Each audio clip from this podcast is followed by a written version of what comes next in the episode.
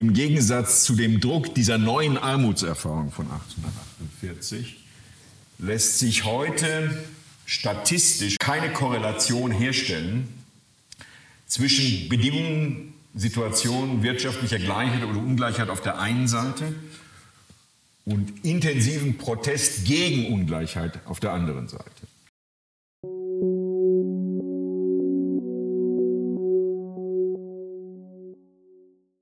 Willkommen beim Podcast des IWP, des Instituts für Schweizer Wirtschaftspolitik an der Universität Luzern. Der Westen ist auf die Idee der Gleichheit fixiert. Ging es vormals um rechtliche Gleichheit, hat sich der Fokus heute auf wirtschaftliche und soziale Gleichheit verschoben. Der Philosoph und Literaturwissenschaftler Prof. Dr. Hans-Ulrich Gumbrecht von der Stanford University hat an der Universität Luzern in einem Dreischritt aus Anamnese, Befund und Therapie über die Gleichheitsfixierung des Westens gesprochen. Welche Therapie Hans-Ulrich Gumbrecht vorschlägt, um die Gleichheitsfixierung des Westens zu unterlaufen, erklärt er im Podcast. Ja, Spektabilitäten, sehr verehrte Dekane, liebe Kolleginnen und Kollegen, sehr verehrte Gäste, sehr verehrte Damen und Herren. Sie haben zahlreich den Weg hier in den Hörsaal 1 in unsere Aula der Universität Luzern gefunden. Ich möchte Sie ganz herzlich zur 21. Reichmut und Co. Lecture mit Professor Hans-Ulrich Gumbrecht begrüßen. Das Thema bewegt die Gleichheit oder genauer die Gleichheitsfixierung, unsere Gleichheitsfixierung. Wir alle teilen sie irgendwie, aber woher kommt sie? Woher kommt sie eigentlich und wohin, wohin führt sie uns? Hans-Ulrich Gumbrecht wird sich des Themas zweifellos in einer besonderen, in seiner besonderen Art und Weise annehmen. Wer mit seinen Büchern und Essays vertraut ist, weiß, Gumbrecht schöpft aus dem Vollen, aus dem kulturellen Fundus der Geistesgeschichte. Er gehört zu einer aussterbenden Gattung der Professoren, den Universalgelehrten. Seine Vorlesungen sind stets Erkundungen und Erlebnisse für alle Anwesenden, ausgearbeitete intellektuelle Abenteuer. Dafür ist er bekannt und darauf freuen wir uns. Am Anfang der Diskussion um wirtschaftliche und soziale Gleichheit steht eigentlich ein paradoxer Befund. Es sind nicht in erster Linie ungleiche Gesellschaften, die die Ungleichheit zu einer fixen Idee, zu einer Idee fix machen. Es sind vielmehr solche, die historisch gesehen über ein großes Maß an Chancengleichheit verfügen. Es sind mithin die egalitären Gesellschaften unserer Gegenwart, die sich über Ungleichheit nicht nur unterhalten, sondern gerne auch empören. Man kann daraus folgern, je gleicher die Gesellschaft, desto größer das Leiden an der Ungleichheit. Das ist ein Befund, der gerade für westeuropäische Länder seine Gültigkeit hat und Erinnert mich auch ein bisschen an Skirennen. Wer Vierter wird, ärgert sich mehr über die ersten drei, als wer 27. wird. Hans-Ulrich Gumbrecht hat bis vor kurzem in Stanford, Kalifornien gelehrt. Und es ist ja tatsächlich interessant festzustellen, die amerikanische Gesellschaft ist in der Verteilung von Vermögen und Einkommen ungleicher als eine durchschnittlich westeuropäische Gesellschaft. Doch werden wirtschaftliche Ungleichheiten in den USA zugleich eher toleriert als in unseren Breiten, weil die Menschen zugleich von den intakten Möglichkeiten sozialen Aufstiegs überzeugt sind. Interessant hier, in Wahrheit ist es gar nicht so, das sagen uns die Daten.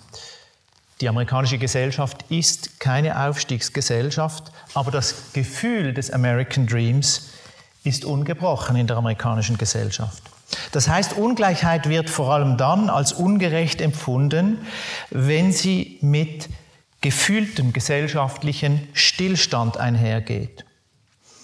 Geht gesellschaftliche Ungleichheit jedoch mit Gestaltungsmöglichkeiten, gefühlten Gestaltungsmöglichkeiten, einem Freiheitspotenzial der einzelnen Menschen einher, wird sie von eben diesen Einzelnen nicht primär als Problem, sondern als Ansporn zur Verbesserung der eigenen Lage wahrgenommen.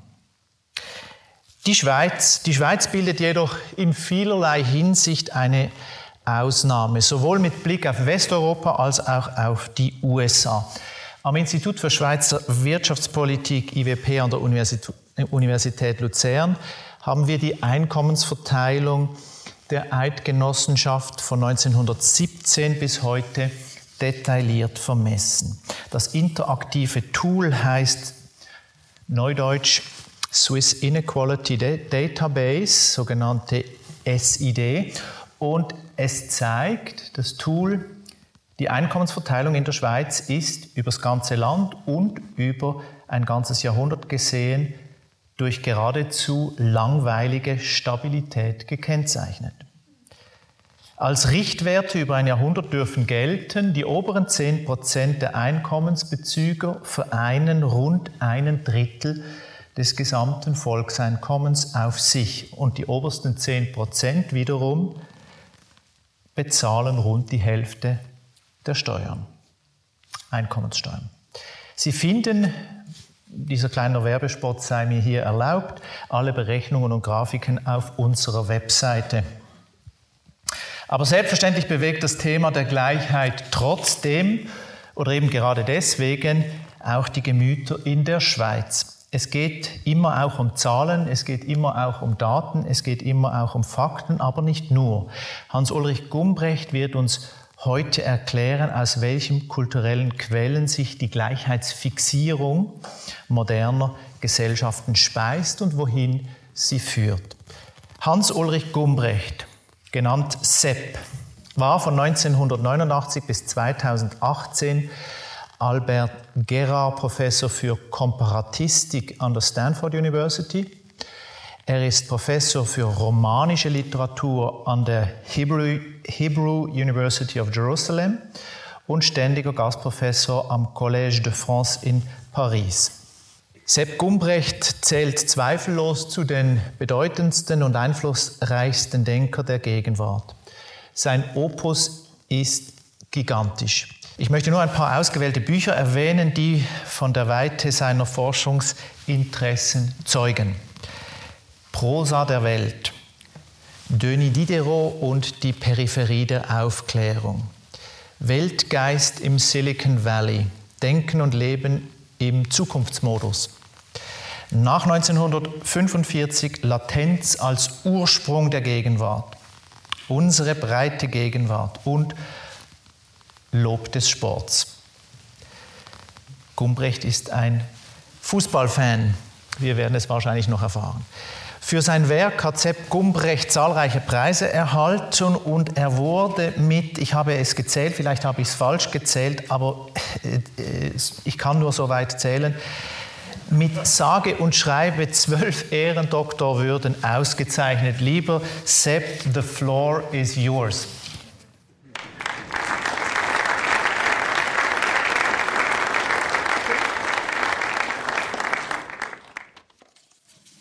Ja, vielen herzlichen Dank. Ähm, ich muss eigentlich anfangen, weil das so schön war, lieber Christoph, und sagen Spektabilitäten, euer Spektabilitäten.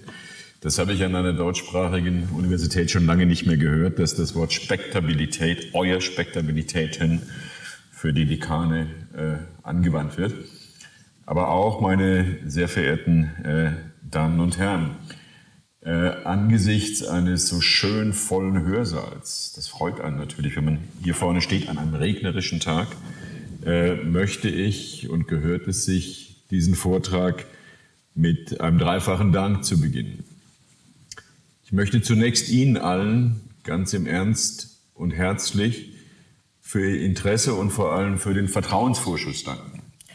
Denn zu einem Vortrag zu kommen, bedeutet ja, dass man Anspruch auf das gleiche Recht nimmt, gut unterhalten zu werden. Ich denke, auch akademische Vorträge sollten gut unterhalten sein. Sie geben mir diesen Vertrauensvorschuss, obwohl man diesen Vertrauensvorschuss nicht mit dem Status assoziiert, der meiner ist, nämlich am akademischen Emeritus. Also ich danke, bedanke mich ganz herzlich für den Vertrauensvorschuss. Zweitens möchte ich der Universität Luzern und dem Institut für Schweizer Wirtschaftspolitik äh, für die Ehre danken, zu einer Reichmut Lecture, äh, der 21., wie ich heute Abend gehört habe, eingeladen worden zu sein. Äh, vor etwas weniger als 69 Jahren war an einem regnerischen Augustsonntag die Stadt Luzern und die Stadt Zürich die beiden ersten Städte, die ich damals im Ausland besucht habe. Ich war fast, ich war sechs Jahre alt. Es war der Sommer, die Sommerferien äh, vor meinem ersten Grundschuljahr. Und ich war in Luzern und seitdem habe ich eine große Sympathie, die mich auch heute wieder überkommen hat, äh, als ich nach Luzern gekommen bin. Also das trägt sozusagen auch diese Dankbarkeit mit sich. Und schließlich möchte ich äh, meinem äh, Freund und Spezi, hätte man früher mal in Bayern gesagt, René Scheu, ich weiß, dass man in der Schweiz René sagt und nicht René, René Scheu für die Vorgabe des Themas, ja sogar für die Formulierung des Themas danken. Die Formulierung des Themas, wie Sie wissen, unsere Gleichheitsfixierung, Gedankenstrich, woher kommt sie, wohin führt sie? Fragezeichen. Wenn dieses Thema von einem so klassisch liberalen im politischen Sinn Freund kommt wie René, äh, ist mit der Übernahme des Themas auch eigentlich schon die Lösung des Themas und die Antwort verbunden. Also ich soll zeigen, dass diese Gleichheitsfixierung, wenn man sagt Fixierung, kann das ja nicht positiv sein, dass es mit dieser Gleichheitsfixierung nicht weit gehen kann und dann vorschlagen, was man denn tun kann, um die Gleichheitsfixierung zu überwinden oder zumindest zu unterlaufen. Also meine äh, jüngste Enkelin, äh, die vor, für das Wort anders schwärmt, würde sagen unterlaufen, nicht überwinden, überwinden oder unterlaufen. Aber als ich mich auf das Thema eingelassen habe, habe ich bemerkt, dass es eine ganze Reihe von Schwierigkeiten gibt und dass dieses Thema eigentlich weit komplexer ist, als ich vorausgesehen hatte. Ich nenne Ihnen einige der Gründe, es gibt mehr für diese Komplexität. Zunächst äh, denke ich, gibt es in der Gegenwart heute mehr als nur eine Gleichheitsfixierung. Wenn sich das unsere nicht nur auf die Schweizer bezieht oder nicht nur auf die Europäer, dann kann ich in meiner Heimat seit 34 Jahren in Nordkalifornien, Silicon Valley, Stanford ist das Zentrum von Silicon Valley, eine Art von Gleichheitsfixierung beobachten, die aber sehr verschieden von der Gleichheitsfixierung in der Europäischen Union ist, über die ich typologisch rede. Das ist ein Problem des Themas. Also es gibt eine Pluralität, denke ich, von Gleichheitsfixierungen. Zweitens ist die Frage, woher denn diese Gleichheitsfixierungen kommen, äh, nicht so einfach zu beantworten, wie es der Titel suggeriert. Woher kommen sie? Das sagt man, wenn man schon weiß, woher sie kommen. Das ist nicht einfach, wie Sie sehen werden. Und es ist drittens auch überraschend schwer zu prognostizieren, wohin denn diese Gleichheitsfixierung führen könnten oder nicht führen sollen. Viertens äh, sage ich nicht nur, weil ich ein Geisteswissenschaftler bin, äh, dass es kaum eine Statistik äh, im Zusammenhang mit Gleichheitsfixierung und Gleichheitssituationen gibt, die nicht ganz stark umstritten ist. Also habe ich als Geisteswissenschaftler äh, eine gute Entschuldigung dafür, sie nicht mit Kurven und objektiven Ergebnissen und objektiven ähm, Gleichheitsbefunden zu langweilen oder zu unterhalten. Ich denke, man kann das Thema empirisch nicht angehen. Es gibt Statistiken, wie zum Beispiel, die Christoph genannt hat, über die Schweiz, aber die Frage der Gleichheitsfixierung und wo sie sich hin entwickeln könnte, ist statistisch nicht traktierbar. Ich komme darauf nochmal zurück. Und schließlich, und das ist für einen äh, Geisteswissenschaftler, immer noch praktizierenden Geisteswissenschaftler fast entscheidend, ähm, der Gleichheitsbegriff, das ist Ihnen allen irgendwie klar, wird in verschiedenen Sprachen in sehr verschiedener Weise gebraucht. Ich werde nachher eine Unterscheidung von drei Gebräuchen des Gleichheitsbegriffs vorschlagen. Und selbst wenn man versucht, dem Begriff einige Disziplin zu geben, ist er genau das, was man einen schwammigen Begriff nennt. Das ist ein Begriff, der schwer zu traktieren ist. Aufgrund dieser und anderer Schwierigkeiten, aber haben Sie keinen Schreck, also ich höre jetzt nicht auf und sage, das Thema ist untraktierbar. Aufgrund dieser und anderer Schwierigkeiten, meine Damen und Herren, und eure Respektabilitäten, äh, möchte ich Sie bitten äh, und einladen, mit mir heute ein Experiment zu unternehmen. Und zwar das Experiment, einen ersten Entwurf einer Geschichte der Gleichheitsbegriffe zu entwickeln mit ihrer sozialen und politischen Resonanz. Also nicht nur eine Begriffsgeschichte, nicht nur eine semantische Geschichte, sondern wie ist auf diese Gleichheitsbegriffe, wie hat man auf diese Gleichheitsbegriffe reagiert? Äh, ich habe die Erfahrung gemacht, dass das schwierig ist, eine solche Geschichte zu erstellen. Also man könnte sagen, fasten your intellectual seatbelts. Aber es ist zugleich unterhaltsam. Es hat mich gut unterhalten in den Wochen, in denen ich mich auf dieses Thema eingelassen habe. Ich hoffe, dass ich damit mein Versprechen, mich zu bemühen, Sie gut zu unterhalten, einlösen kann. Was verspreche ich mir von dem zentralen Teil dieses Vortrags heute Abend? Also dem Versuch, eine erst, zum ersten Mal äh, eine Geschichte der Gleichheitsbegriffe in ihrer öffentlichen Resonanz zu entwerfen. Ich verspreche mir vor allem dreierlei. Erstens Aufschluss über die Gründe der Differenzen der Gleichheitsfixierung. Ich werde mich vor allem konzentrieren äh, auf die Vereinigten Staaten und auf die Europäische Union. Und dann kann ich höflich bleiben gegenüber der Schweiz. Und Sie können entscheiden, ob die Schweiz, die Gleichheitsfixierung der Schweiz eher der amerikanischen ähnelt oder eher der europäischen ähnelt. Das ist ein erster Aufschluss, den ich mir erhoffe.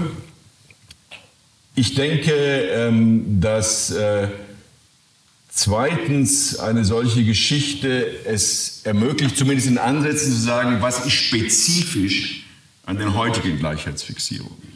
Denn Sie werden sehen, dass es spätestens seit dem 17., dem späten 17. Jahrhundert unter europäischen Intellektuellen immer wieder Gleichheitsfixierungen gegeben hat. Das ist keine eindeutige Linie. Aber was ist spezifisch an den Gleichheitsfixierungen unserer Gegenwart und ich erhoffe mir schließlich auch ähm, einige Materialien, man könnte polemisch sagen, etwas Munition für einen Vorschlag, äh, wie man denn solche Gleichheitsfixierungen in ihrer Problematik entweder überwinden oder unterminieren oder problematisieren kann.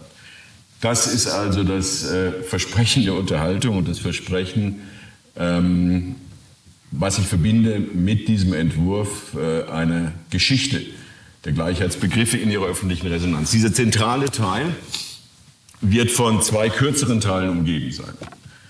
Ich beginne, und weil ich der Sohn von zwei Chirurgen bin, verwende ich gerne medizinische Metaphern mit einer Anamnese. Also ich werde Ihnen meinen Eindruck von den Gleichheitsfixierungen in den Vereinigten Staaten und meinen Eindruck von den Gleichheitsfixierungen in der Europäischen Union heute geben. Das ist der Beginn. Dann werde ich zweitens äh, versuchen, sozusagen einige Konturen dem Gleichheitsbegriff zu geben. Ich werde zwischen drei Gleichheitsbegriffen unterscheiden und Ihnen vorschlagen, das so nachzuvollziehen. Dann kommt dieser zentrale Teil, diese Geschichte. Und auf die Geschichte folgt, wie der medizinische Metapher, eine Diagnose. Also ich werde Ihnen meine These äh, zu vermitteln versuchen, was spezifisch ist an den heutigen Gleichheitsfixierungen. Und ich werde mit einem Vorschlag enden, das wäre sozusagen der Therapievorschlag, äh, was man gegen diese Gleichheitsfixierung, nicht gegen Gleichheit, gegen diese Gleichheitsfixierung tun kann. Wobei ich jetzt schon ankündigen muss und kann, dass der Muscle, also die Kraft dieses Vorschlags, nicht sehr groß ist. Es ist sehr schwer, denke ich. Das möchte ich ankündigen. Ähm, realistische Strategien zur Überwindung, zur Unterminierung dieser Gleichheitsbegriffe zu entwickeln. Das Ganze, meine Damen und Herren, wird von jetzt an so etwa äh, 40 äh, Minuten, 45 Minuten in Anspruch nehmen. Äh, das hängt, das sage ich immer bei Vorträgen, aber es ist auch immer wahr, etwas von der Hermeneutik ihrer Gesichter ab oder von meiner Hermeneutik ihrer Gesichter. Also wenn Sie am Ball bleiben und über meine harmlosen Witze so höflich lachen wie gerade, werde ich etwas geschwätzig und die Sache wird länger. Äh, wenn Sie aber so sehen, als würden Sie aus Langweile in den Seilen hängen, wieder eine Sportmetapher, dann wird es etwas kürzer sein. Whatever happens, the responsibility is fully yours. Aber plus minus 40 Minuten noch. Okay, jetzt also zunächst zur Anamnese. Ich möchte Ihnen zwei nordkalifornische Eindrücke geben, die persönliche sind, auch mit meinem Beruf zu tun haben. Äh, die Universität, die Stanford University, äh, an der ich 29 Jahre unterrichtet habe, aber auch nach meiner Emeritierung 2018 noch sechs Tage in der Woche verbringe. Ich habe, also das ist auch typisch amerikanisch, ein Büro geschenkt gekriegt von meinen Kollegen. Ich kann das Büro weiterverwenden, obwohl man ja an einer privaten Universität kein Mitglied mehr ist, nachdem man emeritiert ist. Man ist nicht mehr angestellt von der Universität. Also die Stanford University ist sicher keine Universität, die sich Inklusion und Gleichheit auf die Fahnen geschrieben hat. Im Gegensatz zu Europa äh, ist es völlig normal im Diskurs der Universität zu sagen, wir möchten eine Elite ausbilden. Wir möchten, dass es in diesem Land Eliten gibt. Das bedeutet nicht, wie Christoph gesagt hat, dass es dann wirklich Eliten gibt. Aber der Begriff der Elite, der sicher kein Gleichheitsbegriff ist, ein Begriff, den man ganz normal auch im Klima of Political Correctness verwenden kann. Zweitens äh, gibt es aber dann seit einiger Zeit schon, wir werden das dann auch historisch analysieren, die Affirmative Action. Man möchte also Mitglieder aller Minoritätsgruppen an der Universität haben, und zwar nicht nur aller amerikanischen Minoritätsgruppen. The more the better. Und es gibt dazu äh, vergünstigte Aufnahmebedingungen. Nicht? Also es lohnt sich überhaupt nicht, sich in Stanford zu bewerben, wenn man nicht zu dem halben Prozent der besten Abiturienten, also der besten Highschool-Absolventen gehört. Äh, es bewerben sich jedes Jahr um 1500 Plätze etwa 48.000 äh, Studenten.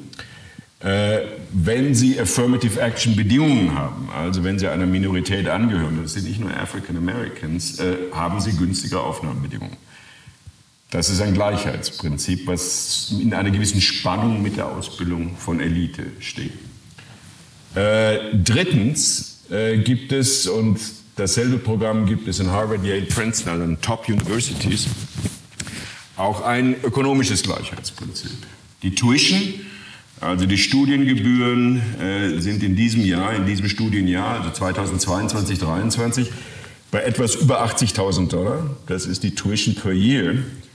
Äh, wenn sie aufgenommen werden, also wenn Ihnen Stanford, Harvard, Princeton oder Yale ein Angebot macht, ähm, sie aufzunehmen, dann muss die Familie die finanzielle, die Familie des Bewerbers, die finanzielle Situation offenlegen.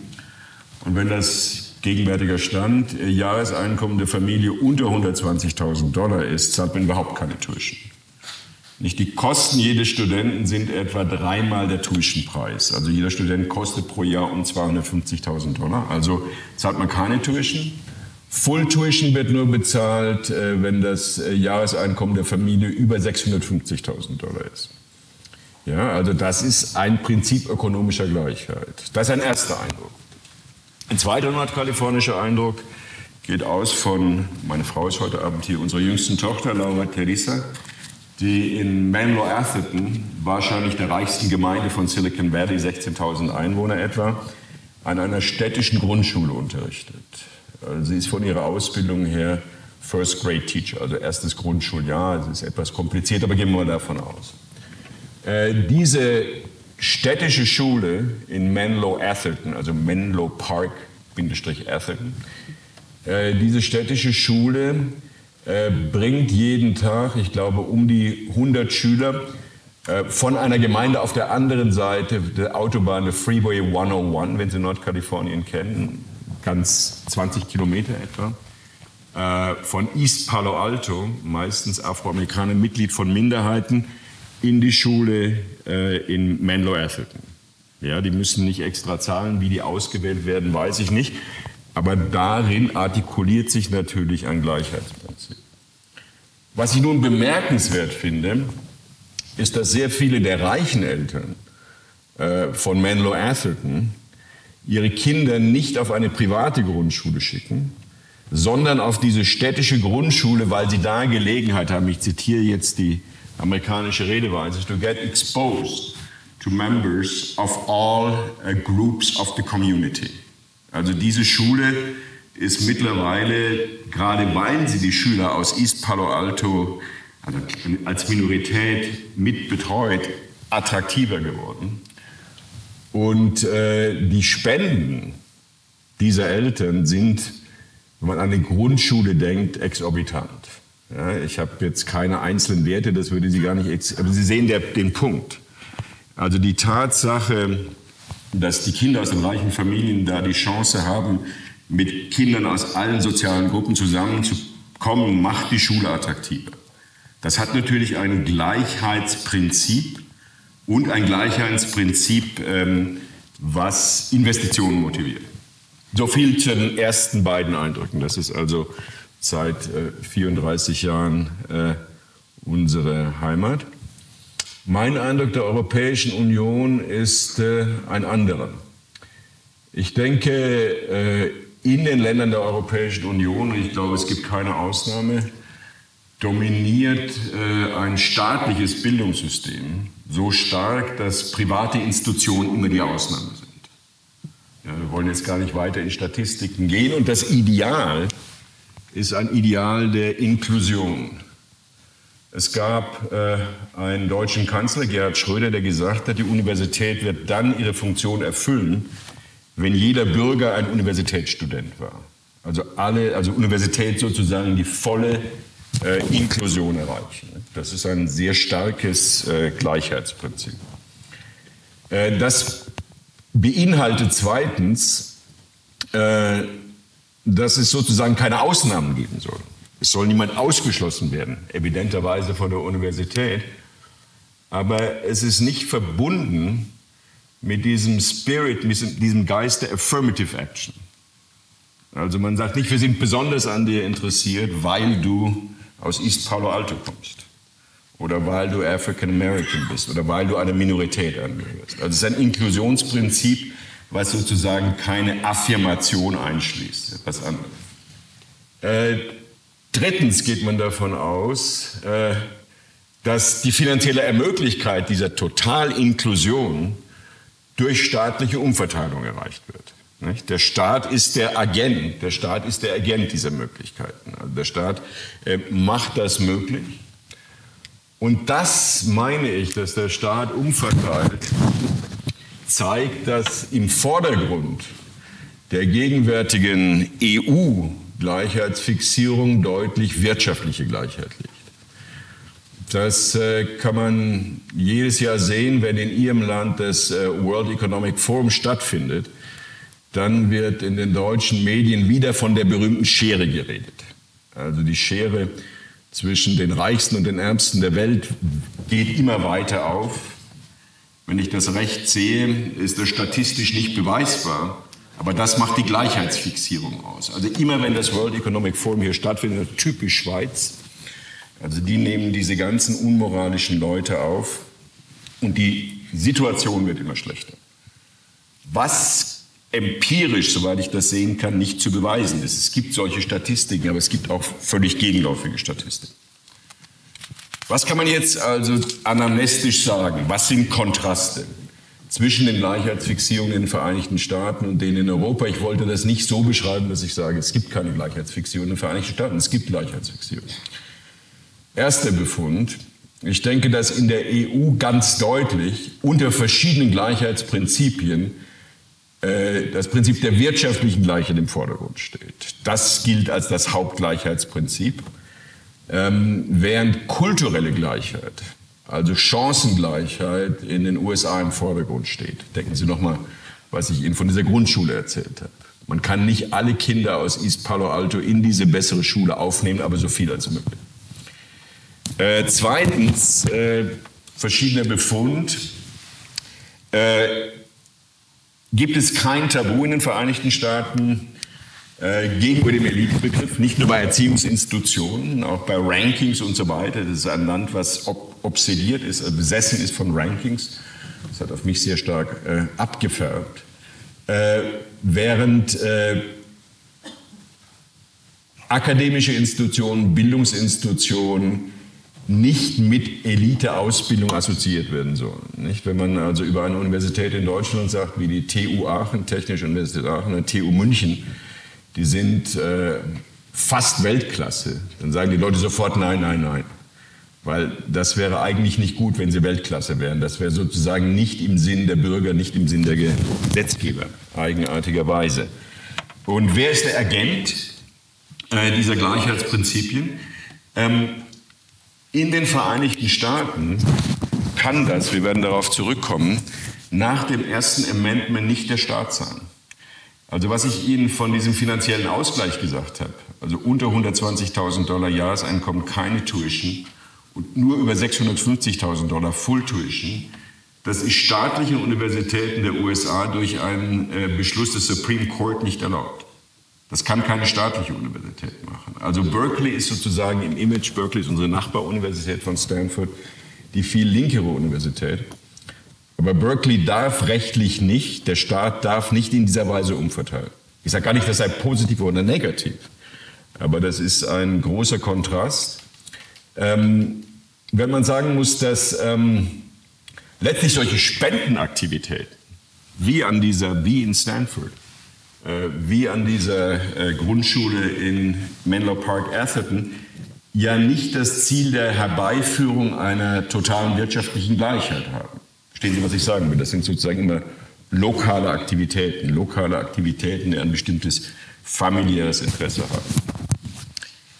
Der eine Punkt, bei dem ich denke, dass die Gleichheitsfixierung in der Europäischen Union und in den Vereinigten Staaten ähnlich ist, ist, dass diese Gleichheitsfixierung immer eine Fixierung mit ethischen Motivationen im Namen von anderen. Ja, es ist eigenartig, dass man selten liest, selten hört, selten in einer Diskussion wahrnimmt, dass einer sagt, das ist mein Interesse. Sondern gleich, also die Ähnlichkeit der Gleichheitsfixierung, es ist immer eine Interessenvertretung für andere, die nur in den geringsten Fällen die Interessenvertreter beauftragt haben. Und deswegen denke ich, René, äh, hat deine, äh, dein Begriff der Fixierung etwas für die beiden Gruppen. Hm? Es ist in beiden Fällen eine Aktivität für andere, ohne dass die anderen das nachweislich oder notwendigerweise gefördert haben. So viel zur Anamnese. Wir werden darauf natürlich zurückkommen. Jetzt habe ich ja in dieser Anamnese schon tendenziell äh, verschiedene Gleichheitsbegriffe verwendet. Und ich möchte Ihnen vorschlagen, dass wir für diesen Vortrag drei Gleichheitsbegriffe unterscheiden. Den Begriff der Gleichheit vor dem Gesetz, den Begriff der ökonomischen, der wirtschaftlichen Gleichheit und den Begriff der kulturellen Gleichheit. Ganz kurz, holzschnittartig sagte man früher, eine Beschreibung. Der Begriff der Gleichheit vor dem Gesetz zeichnet sich ab dem späten 17. Jahrhundert ab. Und ich denke, man geht nicht so weit, wenn man sagt, das hat damit zu tun, dass es seit dem späten 17. Jahrhundert eine Freiheitsbedarf, eine Freiheitsforderung des Kapitalismus gibt, des praktischen Kapitalismus, der beginnt, die auf der anderen Seite mit dem Ständestaat und der ganz offiziellen ungleichen Verteilung von Rechten nicht kompatibel ist. Also es gibt, wie Sie gleich sehen werden, wenn Sie auf Ihr Handout schauen, äh, Gleichheitsforderungen in diesem Sinn äh, seitdem, also Gleichheit vor dem Gesetz, seit dem späten 17. Jahrhundert. Noch fängt das Handout nicht an, aber gleich. Äh, zweitens äh, kann man Gleichheit vor dem Gesetz sagen. Die Gleichheit vor dem Gesetz ist immer etwas, was in Verfassungen dokumentiert ist und vom Staat durchgesetzt werden soll. Also der Staat, da gibt es auch keine Differenz zwischen den Vereinigten Staaten und Europa heute. Es ist immer der Staat, der die Gleichheit vor dem Gesetz garantiert. Äh, Gleichheit vor dem Gesetz aber hat als Effekt immer einen Zuwachs von Freiheit. Gleichheit vor dem Gesetz wird immer assoziiert mit einem Zuwachs von Freiheit. Und insofern kann man sagen, dass ein vierter Gleichheitsbegriff, den man auch oft anwendet, der Begriff der Chancengleichheit, weitgehend synonym mit dem der Gleichheit vor dem Gesetz ist. Zweitens äh, wirtschaftliche Gleichheit. Es war in der einen Hinsicht für mich überraschend, also vielen Dank, René, dass du mich auf das Thema gestoßen hast, zu beobachten, dass es Beobachtungen und Proteste gegen wirtschaftliche Ungleichheit schon seit dem späten 17. Jahrhundert gibt. Aber die politische Resonanz äh, gegen wirtschaftliche Ungleichheit setzt erst in dem europäischen Revolutionsjahr, auch in der Schweiz, 1848 ein. Also erst seit 1848 äh, wird wirtschaftliche Gleichheit, abgesehen von einer kurzen Phase in der Französischen Revolution, zu einem politischen Thema, nicht nur einem Reflexionsthema, nicht nur einem philosophischen Thema. Und ich denke, das führt, wenn man an den Effekt denkt, zu dem, was äh, René Scheu und ich, das stammt aus Renés Zeit bei der NZZ, in Bezug auf Europa gerne Sozialdemokratismus nennen, einer Spannung, einer äh, Typologie innerhalb des Staates, äh, die eigentlich nicht von den Parteien abhängig ist oder nur von den Parteien praktiziert wird, die sich sozialdemokratisch nennen. Das trifft, wenn man auf Deutschland blickt, genauso zu auf die christlich-demokratische oder soziale Union, auf die FDP und so weiter und so weiter. Und das bedeutet einerseits, das wäre Sozialdemokratismus, äh, dass der Staat natürlich die Gleichheit vor dem Gesetz und mithin Freiheit garantiert, aber zugleich der Agent der Umverteilung ist. Ja? Also mithin diese Freiheit, die er garantiert, durch Umverteilung wieder einschränkt. Das wäre, denke ich, das gehört zur Typologie äh, des Begriffs der wirtschaftlichen Gleichheit. Und drittens, begriffsgeschichtlich gesehen, der jüngste Begriff äh, ist der der kulturellen Gleichheit. Der Vorläufer der kulturellen Gleichheit ist natürlich der Begriff der Gleichheit vor dem Gesetz. Niemand darf ausgeschlossen werden. Aber dass verschiedene Kulturen, nicht nur verschiedene Individuen gleiche Rechte haben, ist ein Thema erst, und ich denke zunächst in den Vereinigten Staaten, äh, seit der Kennedy-Zeit, seit den 60er Jahren. Ich werde Ihnen nachher den Erstbeleg für Affirmative Action vorlegen. Damals war Affirmative Action die Bejahung anderer Kulturen noch stark verbunden mit Gleichheit vor dem Gesetz. Heute aber, und das ist interessant, äh, hat der Begriff Affirmative Action und vor allem die Praxis der Affirmative Action einen paradoxalen Charakter. Im Namen der Gleichheit betont und, fördert und feiert man die kulturelle Verschiedenheit. Ja, also ist klar, was ich sagen will. Die Affirmative Action bedeutet, dass man die kulturelle Verschiedenheit betont im Namen der Gleichheit. Es muss das gleiche Recht für alle Kulturen geben. Das macht es möglich, ihre Verschiedenheit zu erkennen. Und je verschiedener, desto interessanter, desto faszinierender. Ist das verständlich? Das ist mit Abstand der jüngste Begriff. Sein Vorläufer ist der Begriff der Gleichheit vor dem Gesetz. Wie steht's? Jetzt würden wir das Experiment unternehmen und jetzt äh, dürften schon die ganze Zeit auf Ihre Handout sehen. Ich möchte Ihnen also jetzt illustrierend äh, mit den äh, Zitaten diese Geschichte des Gleichheitsbegriffs und seiner politischen und öffentlichen Resonanz entwickeln. These 1, das habe ich vorher schon angedeutet. Äh, der Gleichheitsbegriff mit einer politischen Resonanz, mit einer sozialen Resonanz taucht äh, zum ersten Mal im späten 17. Jahrhundert auf. Zunächst in England, auch das ist ganz interessant. Und er taucht zweifellos auf im Sinn dieser Spannung zwischen der Freiheitsforderung eines frühen Kapitalismus, der noch kein Wort für sich selbst hat, und auf der anderen Seite der völlig offiziellen ungleichmäßigen Verteilung von Rechten in der Ständegesellschaft. Das ist die Ständegesellschaft. Mitglieder verschiedener Stände haben verschiedene Rechte, wenn man überhaupt am Stand angehört. Und interessant ist in dieser Hinsicht, äh, dass die frühesten Motivationen des Gleichheitsbegriffs immer Motivationen sind, die ausgehen vor einer Angst von zu viel Freiheit. Ja, diejenigen unter Ihnen, und das sind sicher zahlreiche, die Hobbes kennen, und den Leviathan kennen, wissen, dass diese Beschreibung ausgeht von dem Horror einer Gesellschaft, in der es zu viel Freiheit gibt, in der Homo homini lupus jedes Individuum für das andere Individuum zu einem Wolf, zu einem gefährlichen Wolf gibt. Man sagt in Amerika, das sei das meist zitierte, das am meisten gebrauchte Zitat aus der Philosophiegeschichte, Zitat 1. Ich lese Ihnen nicht das ganze Zitat vor, aber so beschreibt äh, Hobbes eine Situation, in der es zu viel Freiheit gibt. 1668.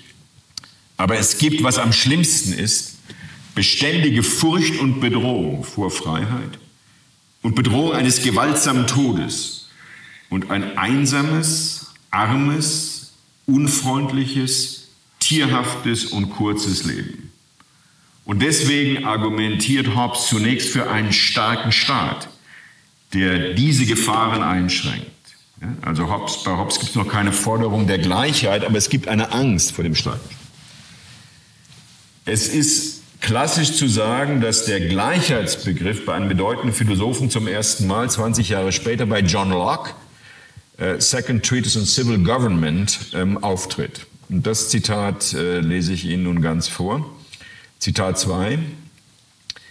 Der Naturzustand hat ein Naturgesetz, das ihn beherrscht und alle Menschen in die Pflicht nimmt. Vernunft, die dieses Gesetz ist, lehrt die Menschheit, so sie ihr vertraut, dass alle gleich und unabhängig sind und dass deshalb keiner das Leben, die Gesundheit, die Freiheit oder den Besitz des anderen beeinträchtigen soll. Ich denke, Sie sehen am Ende des Zitats, ähm, dass hier das Postulat einer Gleichheit eingesetzt wird, immer noch gegen die Angst vor der Freiheit. Ja, es wird aber jetzt nicht mehr gesagt, das soll der starke Staat sein, sondern es soll Gleichheit sein. Und äh, Locke versucht, die Gleichheit als einen natürlichen Zustand zu beschreiben, was ihm aber anscheinend nicht gelingt, weil er sagt, nur wenn man auf die Vernunft hört. Ja, ich will sagen, dass der Gleichheitsbegriff bei einem so großartigen Philosophen von Locke von Beginn an ein fragiler Begriff ist. Also Locke möchte gerne argumentieren, das sei ein Natur, Naturzustand, aber es wird allzu deutlich, dass er als ethisches Prinzip gegen die negativen Folgen von zu viel Freiheit eingesetzt wird. Sind das plausibel von der? Wenn nicht, machen Sie ein Fragezeichen dahinter oder sagen absolutely not und sagen mir das nachher in der Diskussion. Das ist wichtig, deswegen das Handout bekommt. Zitat 3, das war eine Überraschung. Schon bei Locke taucht ein Prinzip der wirtschaftlichen Gleichheit, also zweiter Gleichheitsbegriff, als Ungerechtigkeit auf. Soweit jemand einen Vorteil erarbeiten kann, Zitat 3, darf er sich darin als seinem Eigentum einrichten. Was immer darüber hinausgeht, und es ist nicht klar, was darüber hinausgeht, was das Kriterium ist, was immer darüber hinausgeht, ist mehr als ihm zusteht und gehört anderen. Sie sehen, das ist eine ethisch motivierte Forderung der wirtschaftlichen Gleichheit, aber Locke ist nicht imstande dafür, ein Kriterium anzugeben. Hm? Also es heißt, ähm, was immer darüber hinausgeht, man darf sich in seinem Eigentum ausrichten, aber was darüber hinausgeht, ist illegitim. Bloß ist nicht klar, was es bedeutet, sich in seinem Eigentum einzurichten. Okay, das war These 1, also woher kommt dieser Gleichheitsbegriff mit seinen politischen Forderungen und ich wollte Sie schon auf diese Fragilität verweisen. These 2, Schweizer These. Mitte des 18. Jahrhunderts gibt er nach heutigen Grenzziehungen äh, Schweizer, damals Citoyen de Genève, Jean-Jacques Rousseau, diesen Begriffsfeld polemische Kultur und wird damit, meine ich, das sagen nicht alle, mehr als Karl Marx zum Vorläufer des Sozialismus. Äh, Zitate 4, 5 und 6. Äh, bei Rousseau im ersten Diskurs, Diskurs sur l'origine et fondement de l'inégalité parmi les hommes, äh, finden Sie genau wie bei Locke die Annahme, dass die Gleichheit der menschliche Naturzustand ist. Die Ungleichheit ist eine Folge der Gesellschaft und der Kultur. Also Naturzustand ist ein Zustand der Individualität in vollkommener Gleichheit und in dem Moment, wo die Gesellschaft einsetzt, setzt Ungleichheit ein. Zitat 4. Am Ende von Discours sur l'origine et les fondements de l'inégalité parmi les hommes. Es genügt mir gezeigt zu haben, dass die Ungleichheit keinesfalls der ursprüngliche Zustand des Menschen ist, und dass allein der Geist der Gesellschaft und die Ungleichheit, die er vorbringt, alle unsere natürlichen Neigungen verändern und in der Gegenteil verkehren. Also die gesamte Kulturgeschichte ist eine Geschichte der ethischen Dekadenz nach Rousseau. Und jetzt, und das ist zentral, auch noch im ersten Diskurs, mit dem Rousseau den Preis der Akademie von Dijon und viel Geld gewonnen hat und viel Prestige, ähm, der entscheidende Schritt in dieser Dekadenz, in dieser moralischen Dekadenz, ist nicht der Begriff des Eigentums, sondern die Praxis des Eigentums. Das ist auch ein berühmtes Zitat 5.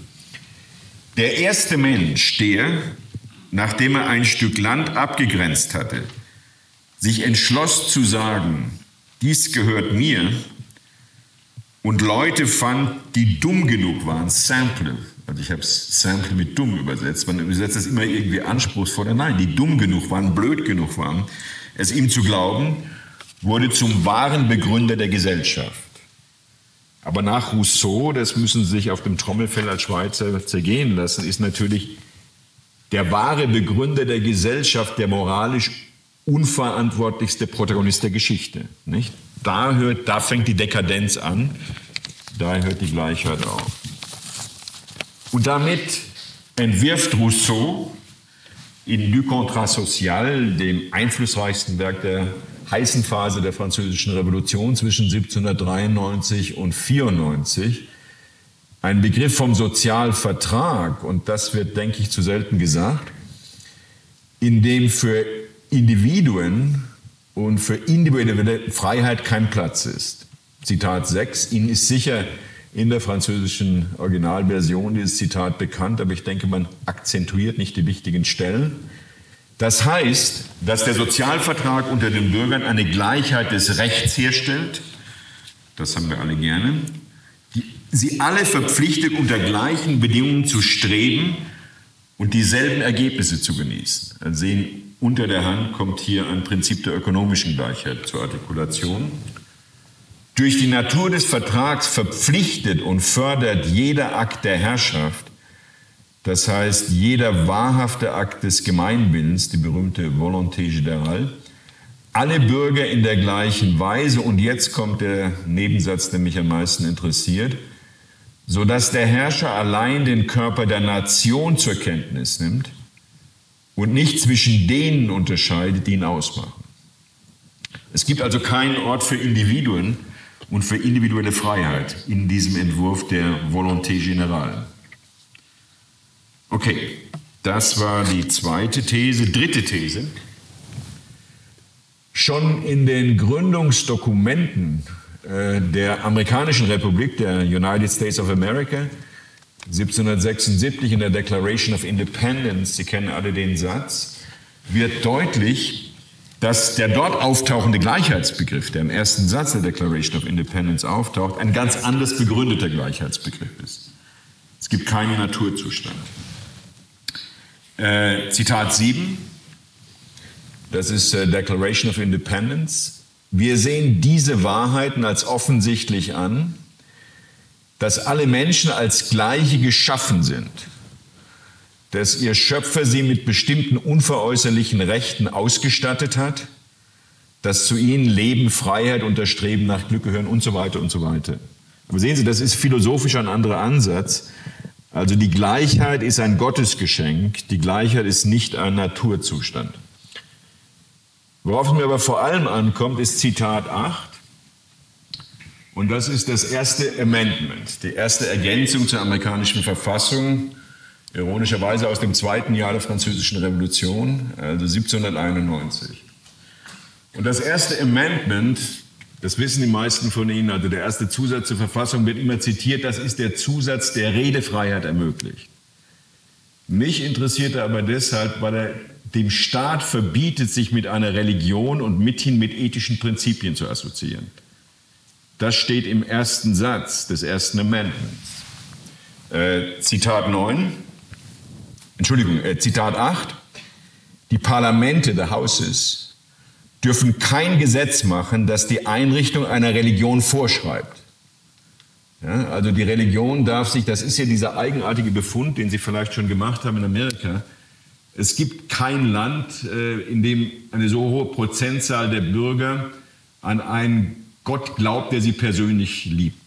Also Gerüchten zufolge über 90 Prozent meiner Mitbürger in den Vereinigten Staaten.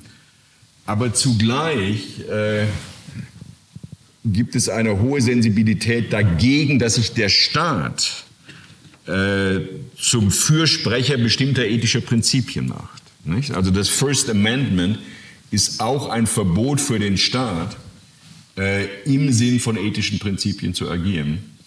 Ich denke, das wird in unserem nächsten Wahlkampf in den Vereinigten Staaten gegen Biden eine große Rolle spielen können.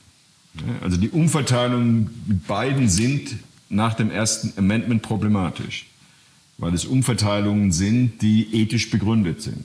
Ich sage gar nicht, dass das schlecht sei, aber rechtlich gesehen nach dem First Amendment darf der Staat nicht nach, so wird das ausgelegt, also darf sich nicht mit einer Religion assoziieren, das heißt, er darf nicht im Namen der Ethik äh, agieren.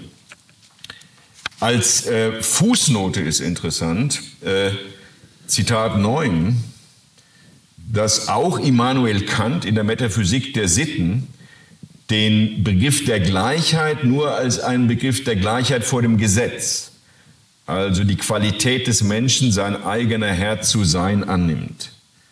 Es gibt erstaunlicherweise, finde ich, in der Metaphysik der Sitten äh, kein Argument dafür, dass man durch ethische Prinzipien zu einem bestimmten Verhalten gezwungen werden darf.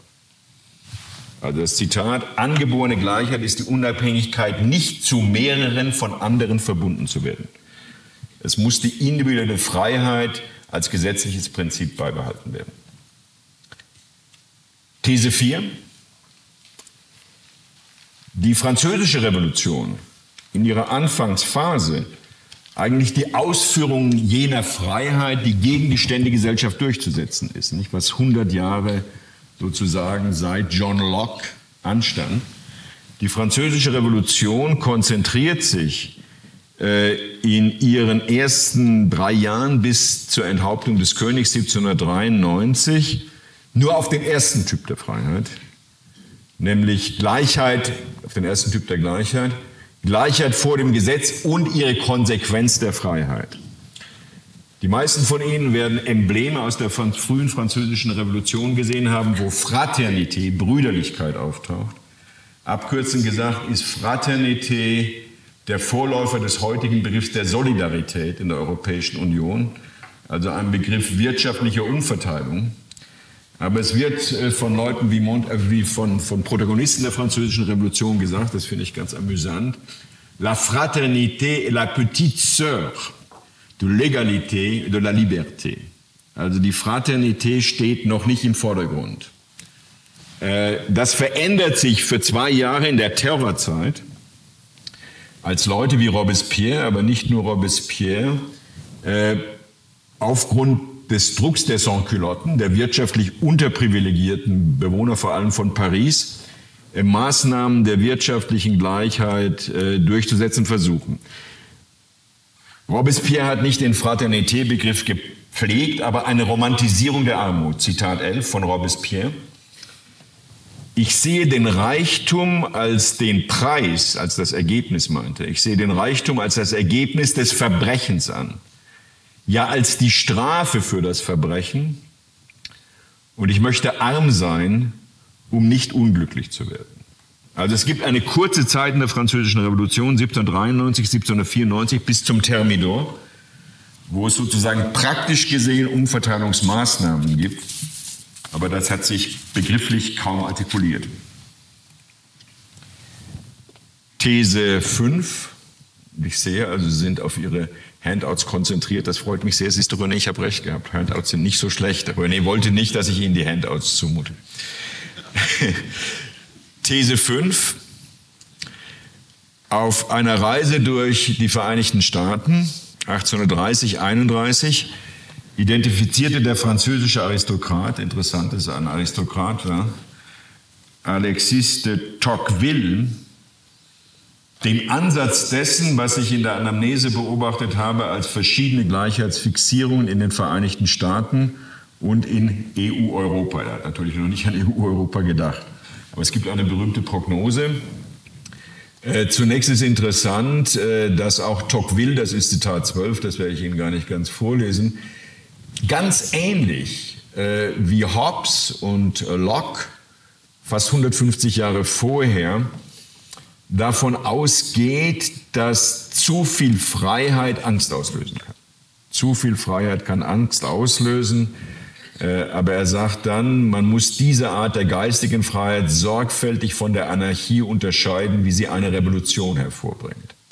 Aber dann, und das ist entscheidend, äh, beobachtet äh, Alexis de Tocqueville, Zitat 13, dass in den Vereinigten Staaten, und hier bezieht er sich deutlich auf die Praxis des ersten Amendments, die ich Ihnen erklärt habe, dass in den Vereinigten Staaten der Staat von ethischen Prinzipien getrennt bleiben muss.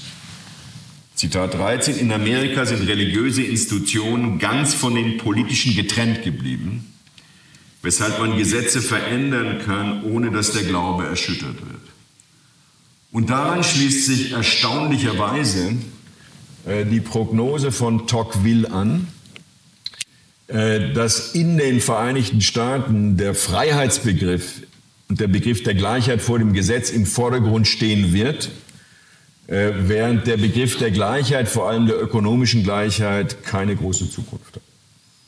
Ja, diese Prognose ist erstaunlich für einen französischen Aristokraten, äh, der 1831 durch die Vereinigten Staaten gereist ist. Die Prognose ist vor allem entwickelt im zweiten Band der De la, de la Démocratie en Amérique, der 1840 erschienen ist.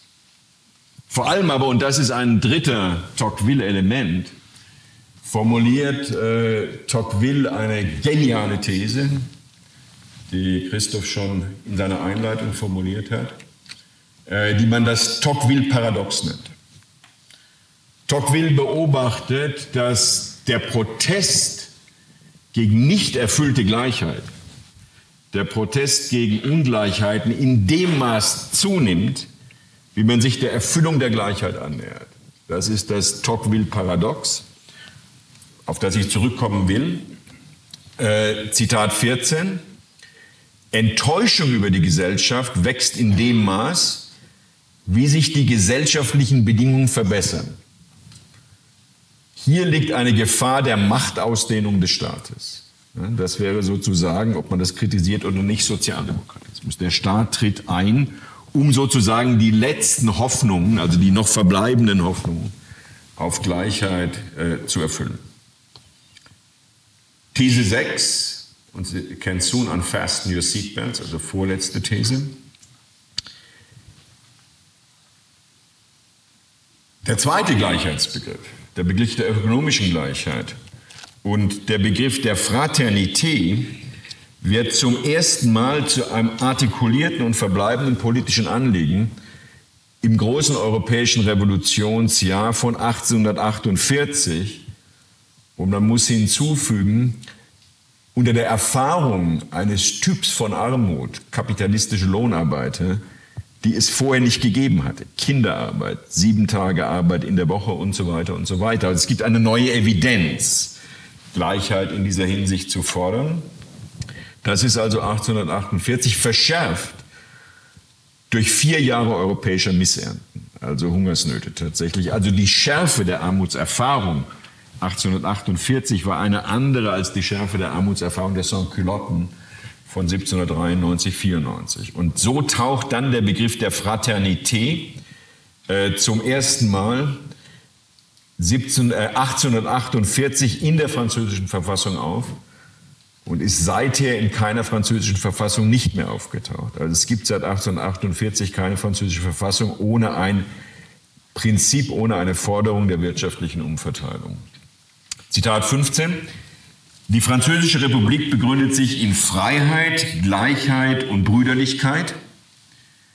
Sie muss mit brüderlicher Unterstützung die Existenz ihrer bedürftigen Bürger sichern indem sie ihnen im Rahmen des Möglichen Arbeit gibt und denen, die nicht arbeiten können und keine Familie haben, die notwendige Hilfe gewährt. Also seit 1848 ist sozusagen ökonomische Gleichheit, Umverteilung ein politisches Prinzip und hat politische Resonanz und Realität. Die große Überraschung bei meiner Arbeit an dieser kurzen Geschichte war allerdings der Text der zwei berühmtesten Protagonisten angeblich wirtschaftlicher Gleichheit, nämlich äh, Karl Marx und Friedrich Engels. Äh, das kommunistische Manifest äh, ist 1848 in deutscher Sprache im Februar 1848 in London zuerst publiziert worden.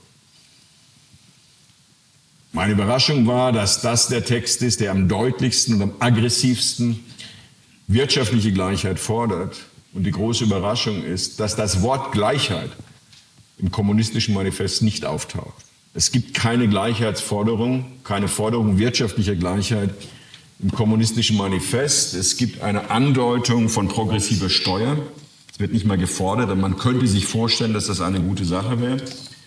Es gibt eine Formulierung, das würden Sie kommunistisch Manifest in äh, Zitat 15 sehen, äh, gleicher Arbeitszwang, alle Leute sollen arbeiten müssen. Aber es gibt, das Wort Gleichheit taucht im kommunistischen Manifest nicht auf. Und das ist nun insofern interessant, äh, als Karl Marx 21 Jahre später in der Kritik des Gotha-Programms, Kritik des Programms der Partei, die ein Vorläufer der heutigen sozialdemokratischen Partei in Deutschland ist, sagt, dass äh, ein Prinzip und ein Begriff ökonomischer Gleichheit nicht zu gebrauchen ist, weil er ungerecht sei.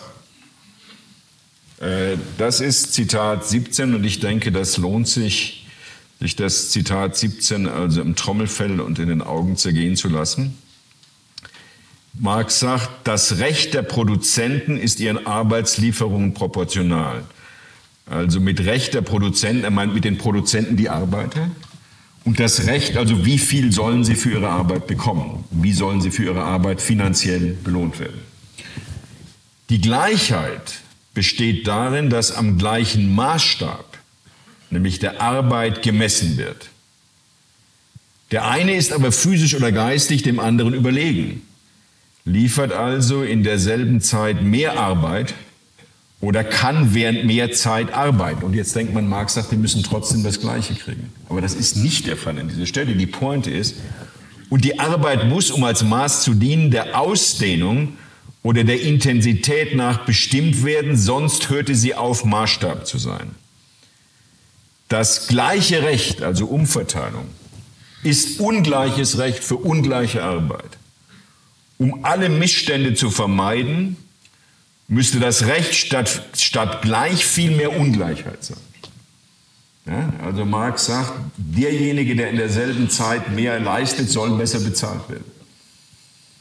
Äh, das lässt sich, also das ist eine berühmte Stelle, die sich ähnlich im Kapital findet, aber es ist überraschend. Also Marx ist kein Champion äh, der wirtschaftlichen Unverteilung. Schon deswegen, René, bin ich dir sehr, sehr dankbar wegen dieser Entdeckung, dass du mich auf das Thema gestoßen hast.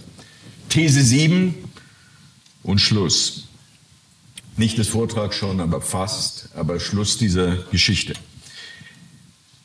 Im späten 19. und in der ersten Hälfte des 20. Jahrhunderts, so mein Eindruck, treten diese Gleichheitsfixierungen, das sind ja schon Gleichheitsfixierungen, sie werden ja immer im Namen von anderen vorgetragen.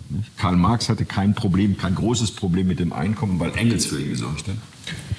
Äh, also äh, im späten 19. und der ersten Hälfte des 20. Jahrhunderts treten Gleichheitsfixierungen zurück. Einmal zugunsten einer Fixierung auf die Nation,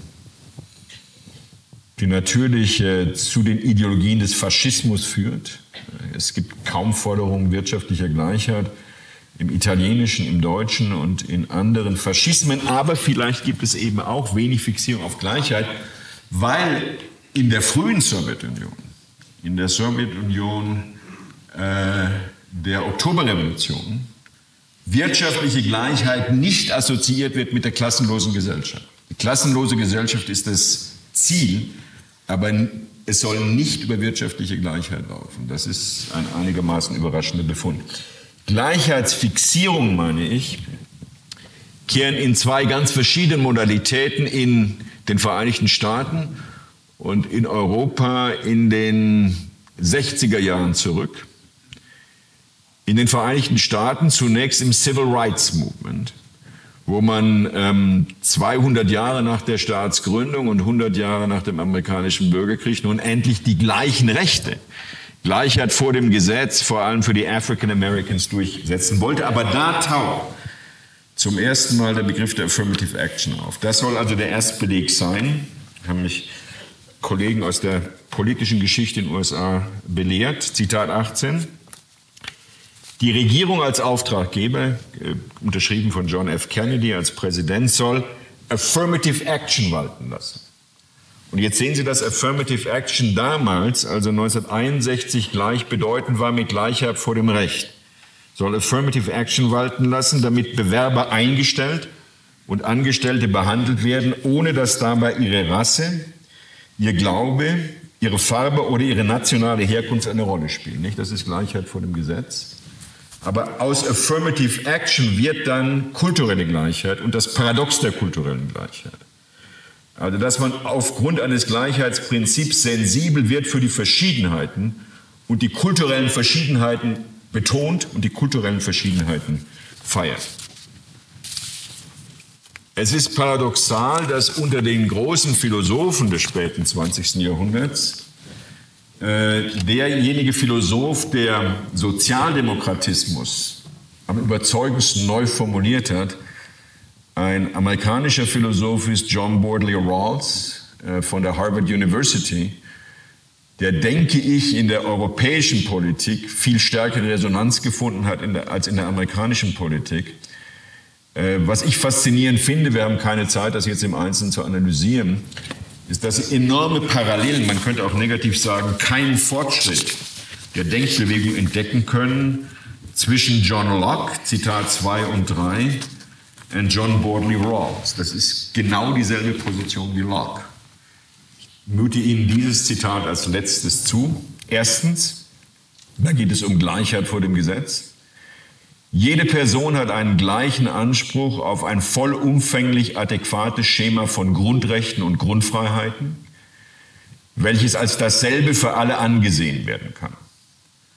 Und innerhalb dieser Form soll die Ausübung dieser gleichen politischen Freiheiten und nur dieser Freiheiten nach Kriterien der Fairness gewährleistet sein, are guaranteed their fair value ich finde diese Formulierung nach Prinzipien der Fairness interessant. Da klingt wieder nach, was es schon bei Locke und vor allem bei Hobbes gibt, eine Angst vor zu viel Freiheit. Ja? Wenn man also Gleichheit vor dem Gesetz zu stark betonen könnte, es zu viel Freiheit geben. Deswegen braucht man noch Fairness.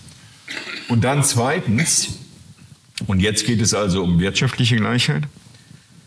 Soziale und wirtschaftliche Ungleichheit darf nur unter zwei Bedingungen existieren. Erstens muss sie sich aus Positionen und Aufgaben ergeben, die unter all, und die allen unter Bedingungen fairer Chancengleichheit offenstehen. Und zweitens muss sie zum größten Vorteil der am wenigsten privilegierten Mitglieder der Gesellschaft genutzt werden. Das ist also ein ethisches Prinzip, das man bewundern kann. Aber ich würde betonen, dass es äh, John Rawls, den ich in vieler Hinsicht bewundere als Philosophen, genauso wenig wie John Locke gelingt, äh, diese Forderung zu begründen. Es gibt keine Begründung für diese Förderung. Okay, also now you can unfasten your seatbelt, äh, Diagnose und Therapie. Also Diagnose, was ist nun dann spezifisch an dem heutigen Gleichheitsfixierung? Lassen Sie mich zunächst noch einmal äh, einige Einsichten formulieren, die wir vielleicht gewonnen haben im Hinblick durch diese historische Skizze im Hinblick auf den Gleichheitsbegriff. Ich denke erstens, dass es der Gleichheitsbegriff nie geschafft hat, etwas anderes als ein normativer, ethischer Begriff äh, zu sein, für den sich keine historische und auch keine empirische Basis angeben lässt. Das bedeutet nicht, dass der Begriff ungerecht ist, dass man den Begriff eliminieren kann. Aber wie Sie bei Rawls gesehen haben, wie Sie bei Locke gesehen haben, äh, sind Forderungen der Gleichheit immer Forderungen, die von ethischen Prinzipien ausgehen. Zweitens ist es ein Begriff, der immer wieder in diese Spannung äh, äh, geführt hat, die René und ich aus Freude an der Polemik Sozialdemokratismus genannt haben. Ja, also wenn dieser Begriff angesetzt wird, seit Locke bis Rawls, dann steht immer diese Spannung zwischen Freiheit vor dem Gesetz, Gleichheit vor dem Gesetz schafft mehr Freiheit und Einschränkung dieser Freiheit durch Umverteilung an. Es ist drittens ein Begriff, möchte ich nochmal wiederholen, der, wenn man sich an die Textbefunde hält, nicht zur Tradition des Marxismus gehört. Also wenn Sie nur das heute Abend so als Konversationswissen mitnehmen, das ist doch schon was. Also es gibt keinen positiven Gleichheits, keinen positiven Begriff wirtschaftlicher Gleichheit bei Marx. Und es ist, das hat mich am meisten interessiert, ein Begriff mit sehr schwachem Innovationspotenzial. Also ich denke, diese, mich hat diese Geschichte, dieser erste Entwurf einer Geschichte der Resonanzen der Gleichheitsbegriffe sehr fasziniert. Aber man kann nicht sagen, dass es bei Rawls äh, irgendeinen Fortschritt, irgendeine neue Idee im Hinblick auf die Gleichheitsbegriffe gäbe, die es nicht schon bei John Locke gegeben hätte. Aber was ist nun spezifisch für die Fixierung der Gegenwart? Das hast du eigentlich in der Einleitung schon vorweggenommen. Im Gegensatz zu 1848 und im Gegensatz zu dem Druck dieser neuen Armutserfahrung von 1848 lässt sich heute statistisch, und ich zitiere aus einer einschlägigen Studie aus dem Jahr 2017, statistisch keine Korrelation herstellen zwischen Bedingungen, Situationen wirtschaftlicher Gleichheit oder Ungleichheit auf der einen Seite und intensiven Protest gegen Ungleichheit auf der anderen Seite. Um Ihnen Beispiele zu nennen, äh, die wirtschaftliche Ungleichheit in der Schweiz ist etwas nicht entscheidend höher als in der Bundesrepublik Deutschland. Aber die Proteste in Deutschland sind empirisch gemessen wesentlich lauter und häufiger. Äh, Zweites Beispiel, jetzt ein EU-Beispiel. Die Ungleichheitsquotienten in Spanien und in Großbritannien sind innerhalb Europas, früher innerhalb der EU, extrem hoch. Aber die Intensität der Proteste ist erstaunlich niedrig. Ähnlich wie in den USA. Äh, drittes Beispiel gilt für alle osteuropäischen Länder, aber vor allem für Ungarn. Äh, die Ungleichheitskoeffizienten wirtschaftlich sind in Ungarn, also kann man sagen, fast zum Vergessen, sehr gering. Äh, die Proteste sind die lautesten in Europa. Äh, man könnte, denke ich, einen ähnlichen Befund äh, bei den Vereinigten Staaten sagen, die Höflichkeitsregeln. Das sind positive Höflichkeitsregeln, die man also walten lässt, wenn man mit Mitgliedern von Minderheiten interagiert, zum Beispiel in der Kommission der Universität äh, sind heute enorm stark, sind heute enorm hoch. Sie kennen das alle unter dem Vorzeichen Political Correctness.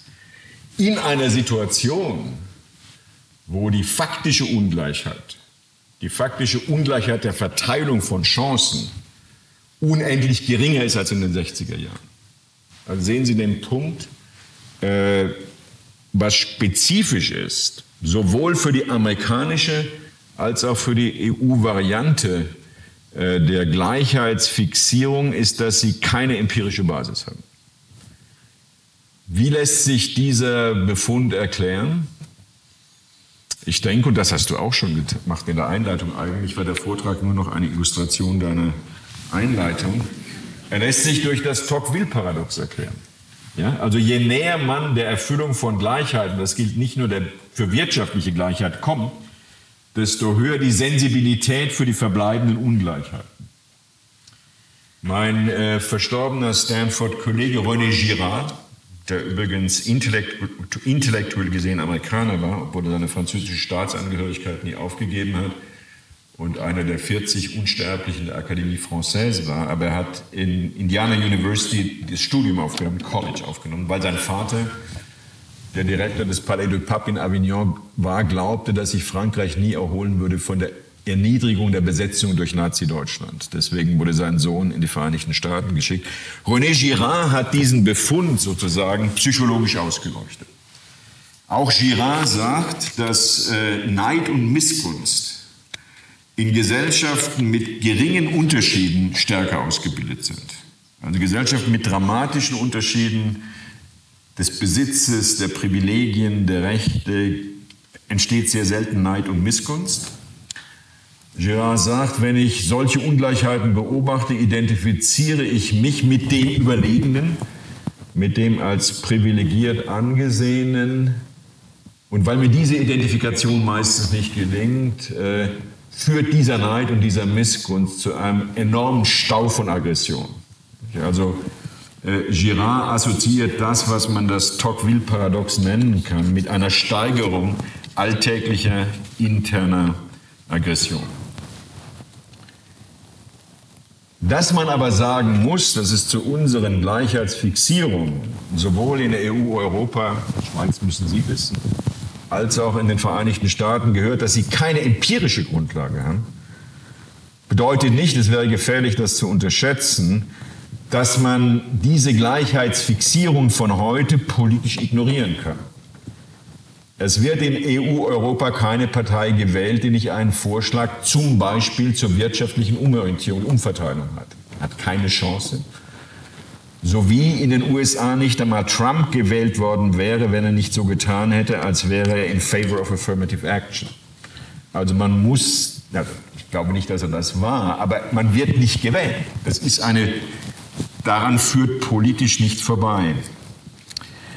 Und äh, insofern führt die von René in dem Titel des Vortrags vorformulierte Frage, wohin führt diese Gleichheitsfixierung, äh, die heutige Gleichheitsfixierung, zunächst zu einem Ergebnis, ja fast einer Auswegslosigkeit, äh, die einem etwas, oder mir zumindest, etwas den Atem raubt. Denn wir müssten ja sagen, Je stärker man sich aus guten Absichten der Realisierung von Gleichheitsprinzipien welcher Art immer nähert, desto höher wird die Gleichheitsfixierung. Und desto höher wird zum Beispiel auch die Aggressivität, wie sie äh, Girard äh, begründet hatte. Das bedeutet zweitens, äh, dass damit einhergeht eine Schwächung individueller Freiheiten, eine Schwächung der Freiheit der Gleichheit vor dem Gesetz und mithin der Freiheit. Und ich möchte noch einmal zurückkommen auf diese Diagnose unserer, des, unseres Versuchs einer Geschichte des Gleichheitsbegriffs und der Resonanzen. Der Gleichheitsbegriff und die Gleichheitsfixierung scheinen ein sehr schwaches Innovations- und Visionspotenzial zu haben. Für mich ist das durchaus bemerkenswert, dass sich seit zwischen John Locke und John Rawls intellektuell, begrifflich von den Visionen her nichts getan hat. Ich frage mich deshalb, ob die Verhangenheit unserer Zukunft, nicht, wenn man heute von Zukünften redet, nicht von individuellen Zukünften, sondern von kollektiven Zukünften redet, dann ist das äh, moralisch wertvolle Motiv immer äh, der Abschied der Menschheit vom Planeten Erde. Man sagt, also wenn er morgen nicht intensiver mit Trennmüll beginnt, dann werden wir uns verabschieden. Und das hat einen moralisch hohen Wert. Aber es gelingt kaum mehr, den Vorhang dieser dunklen Visionen zurückzuziehen. Also das ist der Moment, wo ich mich dann frage, was könnte der Therapievorschlag sein? Gibt es sozusagen eine Möglichkeit, sich von dieser Spirale zu befreien. Also je näher wir der Realisierung von Gleichheitsforderungen kommen, desto stärker wird die Sensibilität. Und wenn man diese Frage stellt, René, ich denke, da sind wir uns einig, muss man sich erst einmal fragen, wer hat denn überhaupt ein Bedürfnis? Äh, wer hat den Wunsch der Auflösung äh, dieser Gleichheitsfixierung? Müsste man nicht, also wenn ich auf die EU blicke, sagen, dass viele Leute denken, das sei immerhin die beste der Gesellschaften, die es in Deutschland je gegeben hat. Denken sehr viele Leute. Äh, müsste man nicht auch in Europa damit rechnen, dass man sagen würde, na ja, also wenn man äh, sich von bestimmten Gleichheitsfixierungen befreit, führt man amerikanische Zustände ein. Also ich denke, ich weiß nicht, äh, wie die Mehrheit hier unter Ihnen, meinen Hörern heute Abend wäre, aber ich denke, die Sehnsucht, die Forderung, sich von Gleichheitsfixierung äh, zu befreien, ist heute weder in der EU noch in Deutschland dominant.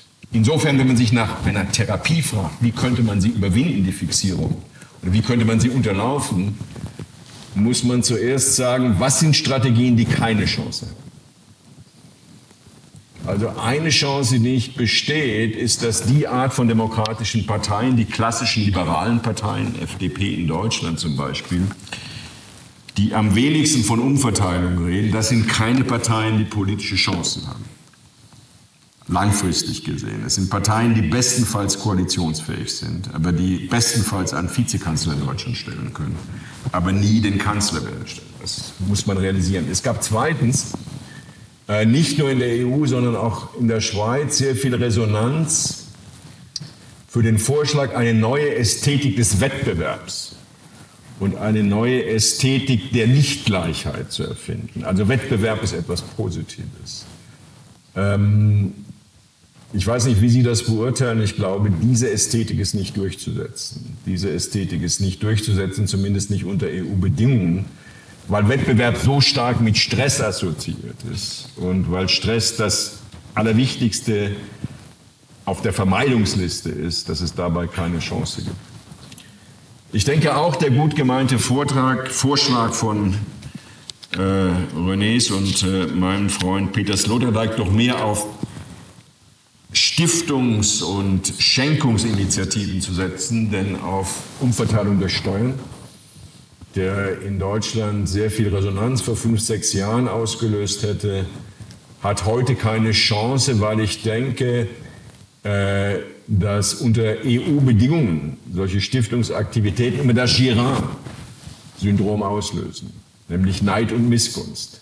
Wenn der so viel spenden kann, kann das nicht mit rechten Dingen zugegangen sein. Die einzige langfristige Chance, die ich sehe, ist eine diskursive, eine individuelle Chance mit nicht sehr viel politischer Power, aber sozusagen zu einem positiveren, zu einem konkreteren Ergebnis komme ich nicht. Und der Vorschlag heißt, das Paradox der kulturellen Gleichheit auszuspielen. Das Paradox der kulturellen Gleichheit auszuspielen. Warum? Weil das ja zunächst ein Anspruch im Sinn der Gleichheit ist. Ja, also dagegen gibt es erstmal keinen Widerstand. Weil aber zweitens die Folge, Paradox der kulturellen Gleichheit, also die Forderung nach kultureller Gleichheit führt zu einer Betonung, zu einer Bejahung, Affirmative Action und zu einer Feier der kulturellen Differenz sozusagen von Gleichheitsfixierung ablenkt. Und weil die Großzügigkeit die impliziert ist äh, in Affirmative Action, weil die Großzügigkeit, die impliziert ist in Bewunderung für eine Kultur, die demonstrativ andere ist als meine Kultur, eine Großzügigkeit ist, die nicht das Girard-Syndrom auslöst. Eine Großzügigkeit ist, die nicht das Neid-Syndrom auslöst. Wie wäre eine solche alltägliche Praxis äh, der kulturellen Gleichheit, des Paradoxes der kulturellen Gleichheit zu realisieren. Vielleicht der Gestalt, dass man sich stärker auf positive Differenzen, ich nenne Ihnen gleich einige Beispiele, konzentriert. Das wäre Affirmative Action, nicht als Kopie der Vereinigten Staaten, auf kulturelle Unterschiede konzentriert, als auf das Aufholen der letzten Ungleichheitsreste. Also indem zum Beispiel Geschlechtsdifferenzen, Gender Differences Frauen nicht nur pochen würden auf die noch einzuholende Gleichheit, sondern ausspielen würden besondere Stärken. Ich habe dafür keine philosophisch ausgereiften Vorstellungen, aber meine Erfahrung ist zum Beispiel, dass die allermeisten Frauen, die in meinem Leben eine Rolle gespielt haben, was Empathie angeht, mir zumindest unendlich überlegen war. Es ist eine Frau hier, von der ich das täglich erlebe, wie sie besser mit Empathie umgehen können als ich. Also sozusagen die positiven Seiten ausspielen, statt immer nur sich auf Gleichheit zu fixieren. Zweitens, und ich meine jetzt die Stadt Luzern zum Beispiel, das könnte ja durchaus auch eine Positivierung regionaler Differenzen sein. Ja? Also die katholische Tradition von Luzern führt zu einer Differenz im kulturellen Habitus der Stadt, vielleicht weil ich selbst in einer sehr katholischen Stadt aufgewachsen bin, ohne dass das für mich existenziell eine Rolle gespielt hat, ich spüre. Und insofern ist der Vergleich mit Zürich kleiner, wirtschaftlich weniger stark und so weiter und so weiter nicht interessant, sondern die Positivierung dieser Differenz.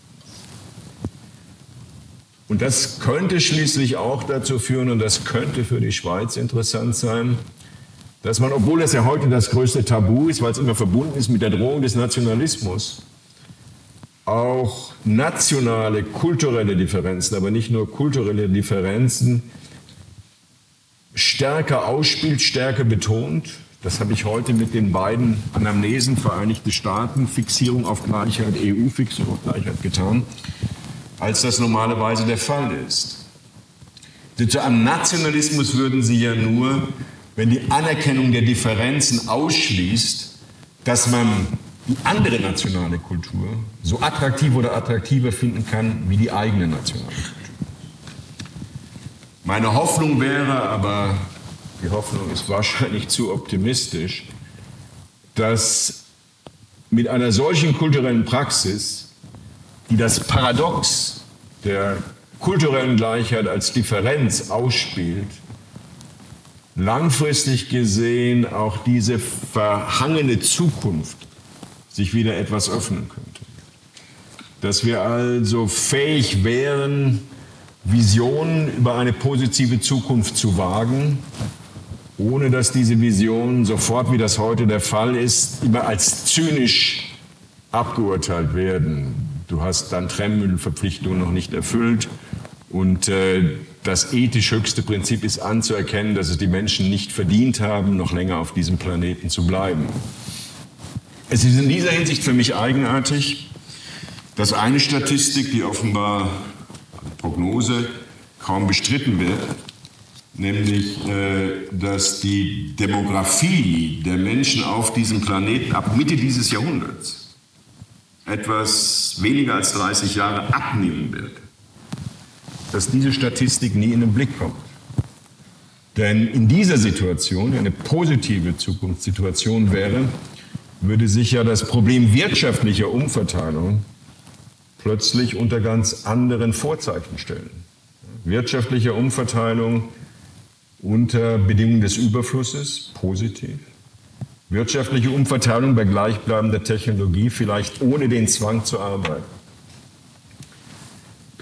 Das ist eine Vision von Zukunft, meine Damen und Herren, die ich gerne für meine Enkel oder vielleicht für meine Urenkel, die ich wahrscheinlich äh, nie kennenlernen werde, offen halten möchte und über die Geschichte der Gleichheitsbegriffe und ihre Resonanzen nachzudenken, war ein Beitrag dazu, diese Zukunft, vielleicht für Ihre, aber sicher für meine Urenkel, offen zu halten. Vielen Dank für Ihre Aufmerksamkeit.